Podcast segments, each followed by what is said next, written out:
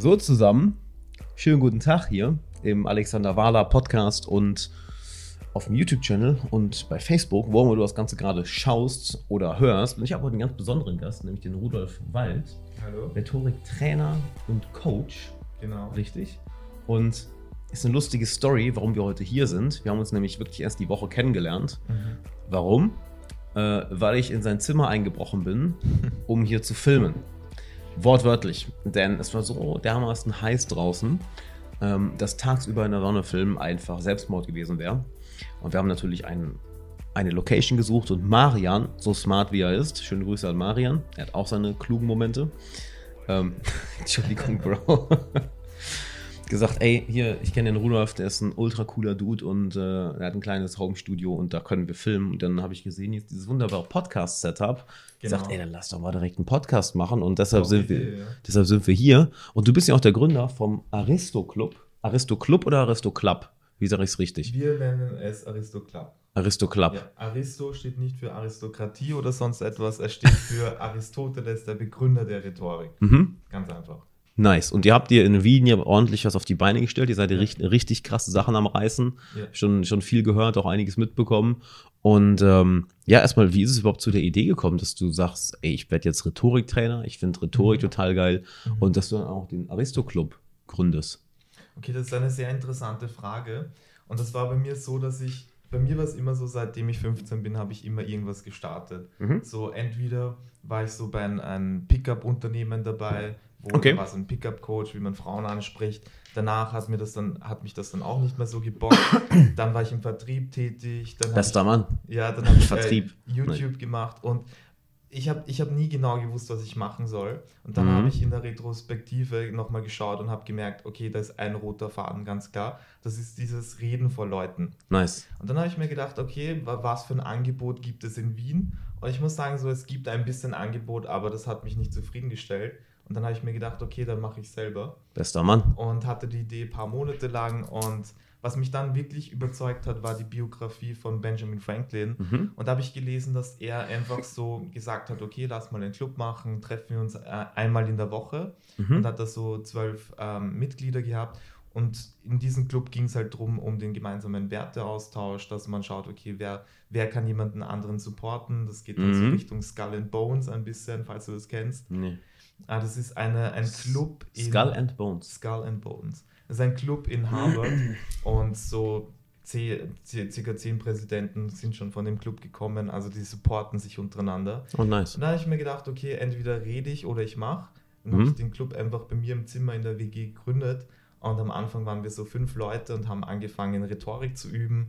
Und dann ist das schnell passiert, dass sich das herumgesprochen. Und Mhm. jetzt sind wir bei dem Punkt, wo wir so viele Leute sind, dass wir eher schauen müssen, dass keine mehr kommen. Mhm. Und dann haben wir schnell äh, Workshops gemacht bei WWF, bei OSCE wurden wir auch angefragt. Äh, mit dem Gründer von Willhaben machen wir etwas, Speaker-Events Mhm. mit ein paar hundert Leuten. Ziemlich schnell groß geworden und da haben wir uns auch die Expertise angeeignet. Nice. Und wir machen das jetzt so äh, auch kommerziell, bieten da Workshops an. Mhm. Und grundsätzlich geht es uns darum, dass wir den Leuten beibringen, Mhm. also wir wissen, viele Menschen haben Potenzial, aber was manchmal schade ist, dass sie das nicht kommunizieren können. Voll.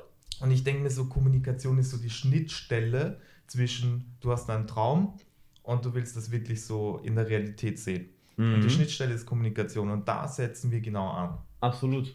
Das ist Ja. geil, was du gerade gesagt hast. Mich erinnert das an eine Sache, die Jordan Peterson mal gesagt hat. Äh, über kreative Leute. Stell dir vor, du hast als einziger eine Idee. Mhm. Und diese Idee ist neu. Mhm. Wie zur Hölle kommunizierst du die an andere Ja. Menschen, wenn, wenn, sie, wenn niemand sie bisher im Kopf hatte? Das Du musst ja irgendwie es in Worte oder in Bilder, in Gesten äh, fassen können, dass, dass, dass die andere Person es, es begreift. Ähm, geil. Was, was heißt denn für dich eigentlich Rhetorik? Rhetorik. Also ich würde sagen, so wenn man, ich, ich erkläre mal, was es nicht ist für mich, ganz Okay. einfach. Und ich wette, wenn man so jetzt 100 Leute auf der Straße fragt, dann kommen so Antworten wie, okay, das sind Floskeln, vielleicht äh, Manipulation. Ich habe schon gesehen bei Thalia, als ich mir Bücher kaufen wollte, so Rhetorik, Manipulationsmethode. Und das ist, und da muss ich dazu sagen, da distanzieren wir uns ganz klar davon. Also Mhm. mit einem sehr großen Abstand. Was wir machen, ist, wir lehren, äh, lehren Rhetorik so, wie es Aristoteles verstanden hat. Also das ist ein Weg, wie du Synergien schaffst. Mhm. Weil wenn du jemanden überzeugen kannst, dann kannst du auch überlegen, wie schaffe ich eine Situation, wo beide Parteien gewinnen. Mhm. Und das geht immer. Mhm. Weißt du, wenn du gut äh, nachdenken kannst, dann merkst du auch, äh, wie bekommst du das, was du möchtest, aber auch, dass die andere Person glücklich ist. Mhm. Und das ist für uns Rhetorik, also ein, ein Weg, wie man Mehrwert schaffen kann, wie man Synergien schaffen kann, weil Synergie bedeutet auch, dass die Summe seiner Teile mehr wert ist als die einzelnen Teile selber. Mhm. Also wenn wir uns da zusammenschließen, dann können wir mehr produzieren als jeder alleine.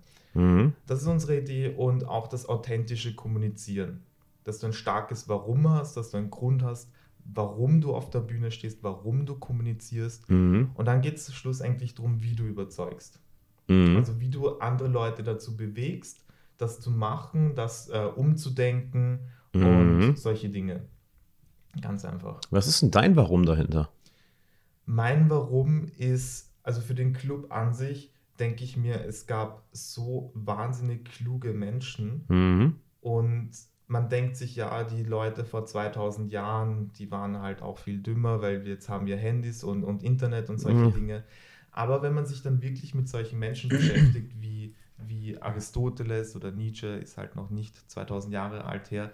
Und da denke ich mir, was die geschrieben haben, Mhm. haben, das darf nicht untergehen. Das ist so ein enormes Wissen. Absolut. Ja. Das hilft dir, glücklich zu sein, das hilft dir, das Leben zu meistern, einen Mehrwert zu schaffen, dass deine Freunde, deine Familie, die ganze Welt profitiert. Und irgendwie habe ich so die Bücher gelesen und habe mir Mhm. gedacht, okay, passt, ähm, ich, ich will mein Bestes geben, das äh, weiter zu lernen, Ja. weil es mir einfach auch Spaß macht, muss ich ehrlich sagen. Es macht mir sehr Spaß und mir gefällt es auch, die Resultate bei anderen Menschen zu sehen. Ja. Und ja, ich muss auch ehrlich sagen, ich bin ein bisschen eine Rampensau. Also sobald ich vor fünf Sind wir Leuten- alle, oder? Wir, deshalb sprechen wir auch. ja, ja, ist einfach ein cooles Gefühl, halt vor 100, 200 Leuten zu sprechen. Und was mich am meisten fasziniert ist an der Rhetorik, ist das Prinzip dahinter.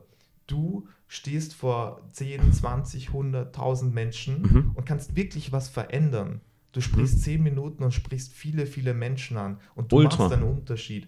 Und wenn du halt ähm, wirklich aus einem positiven Standpunkt agierst, Mhm. dann hast du da auch die Kraft dazu, sowas zu machen.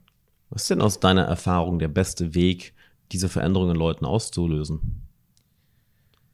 Der beste Weg in Menschen, diese Erfahrung auszulösen. Diese Veränd Veränderung. Oder Ja. nenn es beide. Nenn es wie du willst. Erfahrung, Veränderung. Veränderung. Ähm, ganz einfach, ich mache Menschen klar, dass ich, ich frage sie gezielt. Also Mhm. das funktioniert sehr viel mit Fragen und ich hole einfach dieses Warum bei den Menschen heraus.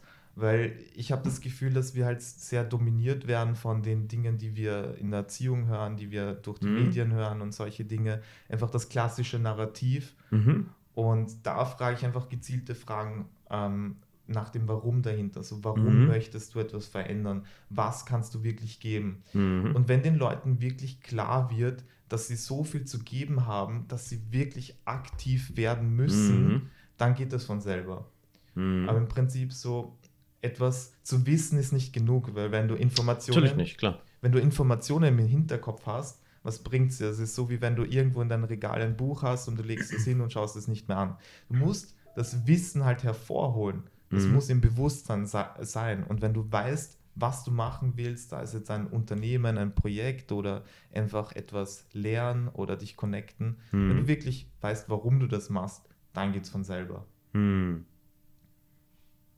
Sehr cool. Mhm. Hm. Ja, also warum haben wir ja auch in einer anderen Folge eben drüber gequatscht, ähm, die bei dir auf dem Kanal ist, ist halt, ja, genau, genau, das ist eine Sache, die dir halt Energie gibt, die dich, die, die, die dich antreibt. Ähm, würde mich mal interessieren, weil ich finde es lustig, dass das Wort Rhetorik ist zum Beispiel ein Wort, was ich, was ich in meinem Alltagsgebrauch so gut wie nie benutze und auch selten drüber nachdenke. Ja. Äh, deshalb, was sind denn aus deiner Erfahrung so die, die größten, ich will nicht sagen die größten Fehler, sondern was sind die größten, nehmen wir mal drei Sachen, die größten Tipps, die du Leuten geben kannst, die eigentlich bei jedem Anschlag erstmal besser kommunizieren kann, dass er sich besser ausdrücken kann, dass seine Sprache, seine Rhetorik besser wird. Was sind da so die, so die drei größten Nuggets, die du kennst? Okay, gute Frage, gute Frage. Das erste würde ich mal sagen, viele Leute glauben, überzeugen funktioniert durch Logik, durch logische Argumente. Mhm. Und Cicero, ähm, ein antiker Römer, Staatsmann, hat geschrieben, Mhm. so, ähm, logische Argument ist das Einzige, was du augenscheinlich machst. Also die Leute wissen, okay, ich gehe wohin zu einem Event oder ich lasse mich beriesen Mhm. und da äh, werde ich logisch überzeugt. Mhm. Aber dann passieren noch zwei Dinge, also zwei Standbeine der Frage, ist das dein Handy? Was es ist mein Handy. Es nur, so. Ich schalte es kurz mal stumm. Also Rhetorik steht eben auf drei Standbeinen mhm. und ein Standbein, Standbein davon ist die Logik. Aber was du vorher machen musst, ist, bevor du überhaupt irgendwie jemanden überzeugen Mhm. willst, musst du schauen, wird dein Wort überhaupt wahrgenommen? Hat dein Wort Gewicht? Hast du im, im Geist der Person, die du überzeugen willst, hast du da Expertise? Macht es Sinn, dir zuzuhören? Mhm. Und deswegen ist der Schritt, erste Schritt Ethos, Ethos zu etablieren. Bist du glaubwürdig? Das heißt, du musst kommunizieren, warum du Expertise hast, warum du die Menschen verstehst, Mhm. ganz wichtig, warum du den Menschen helfen willst. Mhm. Weil wenn du etwas kannst, ist schön, aber wenn du keinen helfen willst, warum soll ich dir vertrauen? Mhm. Und dass du Einsicht zeigst. Einfach, dass du Mhm. sagst, okay, ich verstehe die Situation. Und wenn du all diese drei Schritte etablierst, dann hast du die Glaubwürdigkeit. Mhm. Und dann macht es erst Sinn, jemanden verbal zu überzeugen. Ganz Mhm. einfach. Ein ganz kleines Beispiel ist, stell dir vor, du fährst mit dem Auto viel zu schnell, Mhm. überfahrst eine rote Ampel, dann Mhm. kommt ein Polizist, hält dich auf. Er, er braucht kein logisches Argument, warum du deine Papiere herzeigen musst. Mhm. Allein seine Präsenz, dass er ein Polizist ist, also sein Ethos, seine Glaubwürdigkeit reicht Mhm. braucht dich nicht überzeugen. Und das ver verpassen viele Redner oder Unternehmer oder Mhm. ähm, Leute in diesem Bereich. Also Nummer eins, bevor du überzeugen willst, mach dich glaubwürdig. Mhm. So, kannst du verbal machen, das kannst du durch den Auftreten machen. Mhm. Viele Möglichkeiten. Ist ja nichts anderes als die, die Einflussprinzipien von Cialdini im Endeffekt. Kann man sagen, ja. Mhm. Ich würde sagen, dass die, dass die Theorien von Aristoteles halt früher da waren. Er hat das aufgestellt. natürlich, klar. Ja, ja. Ich meine, es ist- zeigt halt, dass Menschen sich einfach nicht, nicht die menschliche Psyche sich, Psyche sich einfach nicht ändert. ja. Dass es vor tausenden Jahren genauso funktioniert hat wie heute. Äh, heute nennen wir es halt Autorität, Social Proof, Mhm. äh, Likability, äh, die, die, die Prinzipien Alles von aufgewärmt, aufgewärmtes Das Gulasch ist halt- irgendwo. Ja, es ist interessant. Ich würde, ich, das, das klingt so abwertend. Ich würde es Ja. nicht aufwärmendes Gulasch nennen, aber es ist halt, es ist, ich finde es so interessant zu sehen, dass ja, die Menschen haben vor tausend Jahren genauso getickt wie wir heute. Absolut. Also ja. genau, die Psyche hat sich nicht verändert. Wir reagieren auf die gleichen Sachen. Klar, unsere Umwelt hat sich verändert, wir haben einen technologischen Fortschritt, aber im, wir sind im Kopf und in der Seele echt genauso. Das ist schon crazy. Ja, ich denke, man muss das mal in Perspektive setzen, weil wenn es den Menschen halt schon Millionen Jahre gibt, dann sind diese tausend Jahre im Vergleich halt nichts. Mhm. Das ist so ein kurzes Schnipsen und deswegen wird sich da nicht so viel verändert haben. Mega. Ja. Ja. Und der zweite Punkt ist, du musst halt schauen, dass du das Publikum in eine gewisse emotionale Lage bringst. Mhm. Weil du wirst mir sicher recht geben, du triffst wahrscheinlich ganz andere Entscheidungen, wenn du gerade voll wütend, angepisst bist Mhm. oder wenn du gerade extrem gut drauf bist. Klar. Und deswegen, warum machst du das nicht mit Publikum? Also nicht du persönlich, aber der Mhm. Zuhörer. Warum ist es da dann nicht wichtig? Mhm. Deswegen musst du mal schauen, okay, bring das Publikum in eine emotionale Lage. Mhm. Interessante Geschichte, so Cicero, von dem man sehr viel lernen kann. Er war römischer Staatsmann und auch Anwalt. Mhm. Und was er bei seinen Anwälts Anwaltstätigkeiten gemacht hat, ist, dass er von seinem Mandanten, den er verteidigt hat, den Vater auch noch eingeladen hat zu Gericht. Weil wenn der Vater von jemandem da ist, ja, wie fühlst du dich dann? Ein bisschen mitfühlend, du willst nicht, dass die Person blamiert wird. Ähm, du denkst dir, okay, der Vater ist da, der Vater ist glücklich mit dem Sohn. Und das sind sehr viele emotionale Argumente. Und dann ist es passiert, dass das Urteil sehr milde ausgefallen ist. Mhm. Ist auch eine Möglichkeit.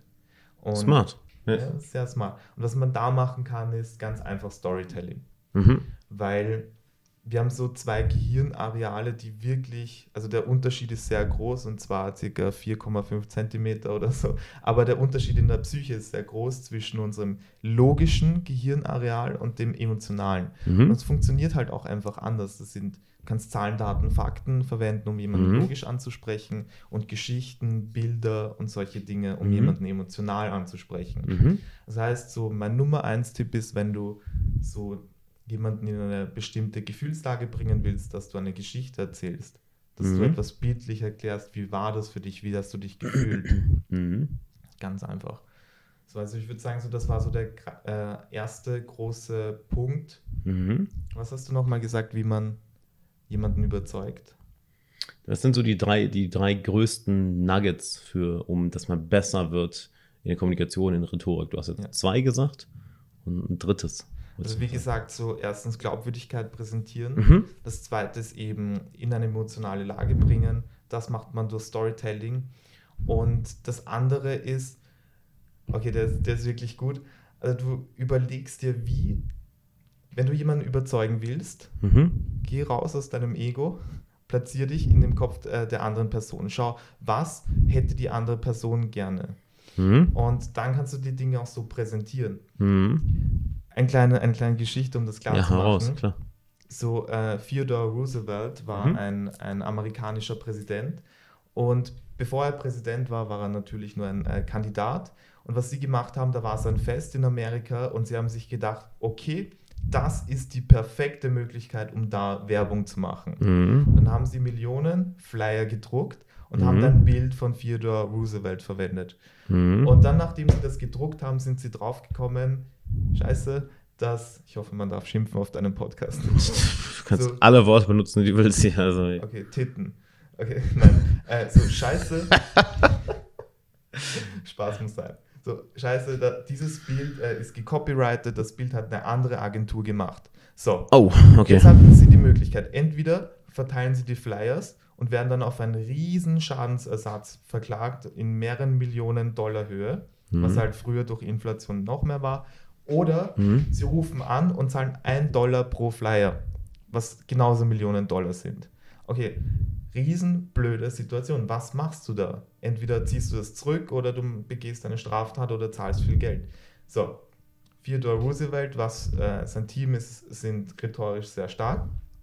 Was haben sie gemacht? Sie haben die Situation umgedreht und haben geschaut, wie kann die andere Partei profitieren.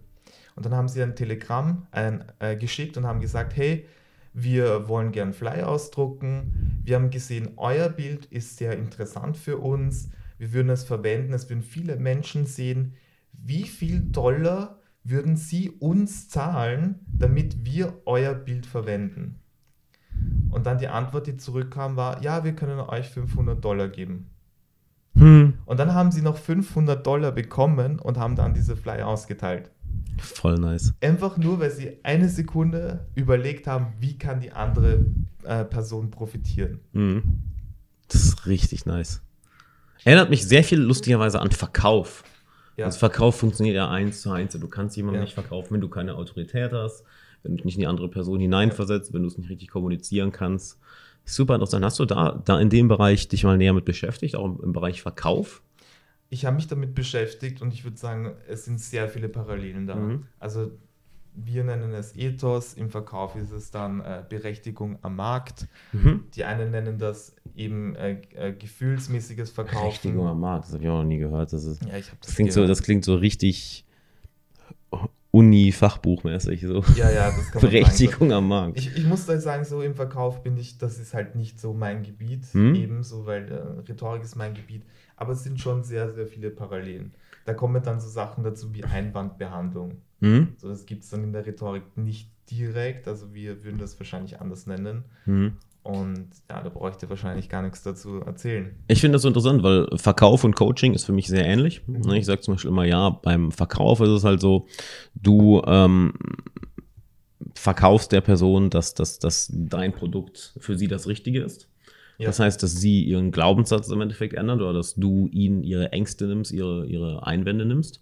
Und im Coaching ist es ja nicht nichts anderes, dass du ein, dass du deinen Glaubenssatz der anderen Person verkaufst. Sie hat ja eine bestimmte Sichtweise im Kopf Ja. und du verkaufst ihr, dass die neue Sichtweise, auf die sie entweder selber kommt oder die du ihr gibst, Mhm. besser ist. Und das Ja. ist harte mentale Arbeit. Ich meine, wenn du, klar, wenn du weißt, wie es geht, ist es super easy. Ähm, das weiß ich auch nur wie durch tausende Stunden Coachings, aber es ist halt, es ist genau das Gleiche. Also es klingt für mich sehr, sehr, sehr ähnlich, weil das, was gerade, was die Geschichte über erzählt hast über Theodore Roosevelt, ist ja nichts anderes als Verkauf. Ja, das ist natürlich, 100% natürlich. Verkauf. Ja, ich finde, ähm, du machst immer einen Unterschied. Also wenn du kommunizierst, wenn du nicht kommun- kommunizierst. Und beim Verkaufen ist es auch darum, machst du einen Unterschied, bekommst du die Reaktion, die du willst. Und ich denke, du verkaufst, wenn wir es dann noch philosophisch betrachten, du verkaufst immer. Du verkaufst immer eine Emotion, eine, eine Ja. Lage, eine Erfahrung einfach. Und da muss man sich halt überlegen, was möchte ich verkaufen, Mhm. beziehungsweise um davon ein bisschen wegzugehen, welchen Unterschied möchte ich machen Mhm. etwas Positives oder Negatives. Mhm. Deswegen zahlt es sich sehr aus, sich da einen Coach zu nehmen, Mhm. sich ein bisschen führen zu lassen, sich die Informationen zu holen, weil du machst immer einen Unterschied. Mhm. Und auch wenn du glaubst, äh, du machst keinen Unterschied, dann machst du halt auch einen Unterschied, aber wahrscheinlich einen, einen negativen. Ja. Weil wenn du dich nicht vorwärts bewegst, dann stehen bleiben kannst du auch nicht. Also du Ja. bewegst dich dann nach hinten ein bisschen. Mega. Ja. Cool, ich schaue schon auf die Zeit, weil wir ja nicht unendlich viel Zeit haben heute. Ähm, Rudolf, cool, dass du da warst. Danke. Hat, hat, hat Bock gemacht. Wir Ja. beiden haben ja auch noch eine, eine Episode bei dir aufgenommen. Ja. Also schau unbedingt mal bei Rudolf auf dem Kanal und im Podcast vorbei. Da haben wir beiden noch eine zweite Episode aufgenommen. Aristoclub heißt Genau, Aristocrat, wir verlinken auch einfach alles unten. Also ich meine, das Ja. ist ja so, so die Leute nicht suchen. Das ist, oder, ist ja alles unten verlinkt, dass du, dass du es schön einfach findest. Und äh, hört ihr seine, seine Sachen mal an. Sehr cooles Zeug bei. Und da würde ich sagen, danke, dass du da warst, Mann. Danke für die Oder, Einladung. oder, äh, danke, dass ich da war. Ich bin ja bei dir, aber da diese Episode ja eben bei mir erscheint. Danke, dass du da warst. Danke, dass ich da sein durfte. Und ich würde sagen, ähm, bis zum nächsten Mal zusammen, ne? Hat mich sehr gefreut. Ciao. Bis zum nächsten Mal. Ciao.